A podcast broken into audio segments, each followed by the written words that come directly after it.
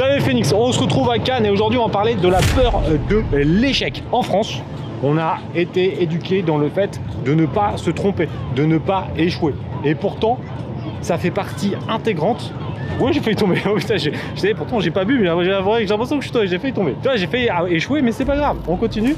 Et en fait, on se rend compte que l'échec fait partie de la réussite. Parce que on n'apprend jamais avec les vraies réussites. On sait, des fois, on réussit les trucs, on sait pas vraiment pourquoi. Par contre, quand on se trompe, on sait pourquoi. Et c'est comme ça qu'on va apprendre. Parce que quand tu te plantes une première fois, tu vas te dire merde, j'ai fait ça, la prochaine fois je le ferai plus. Et ça va vraiment t'ancrer de manière ultra puissante dans ton cerveau. Et c'est pour ça que je t'invite à te tromper, je t'invite à faire des erreurs, mais ce qui compte le plus, c'est pas faire des grosses erreurs. Donc il faut que tu passes à l'action, sortir de ta zone de confort, mais à petits pas. À petits pas. Et tu vas prendre de l'assurance. Et si tu te trompes, ça sera des erreurs qui ne vont pas avoir un impact très important dans ta vie.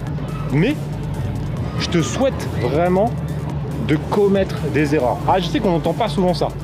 Mais des personnes qui te disent de ne jamais échouer, sont soit des personnes qui n'ont jamais rien fait, soit des personnes qui n'ont pas eu des résultats importants. Je ne connais personne qui a eu des gros résultats, qui a tout fait bien du premier coup. Donc, trompe-toi, mais à petite échelle. Mais surtout, passe à l'action, parce qu'il n'y a que ceux qui ne font rien qui ne se trompent pas.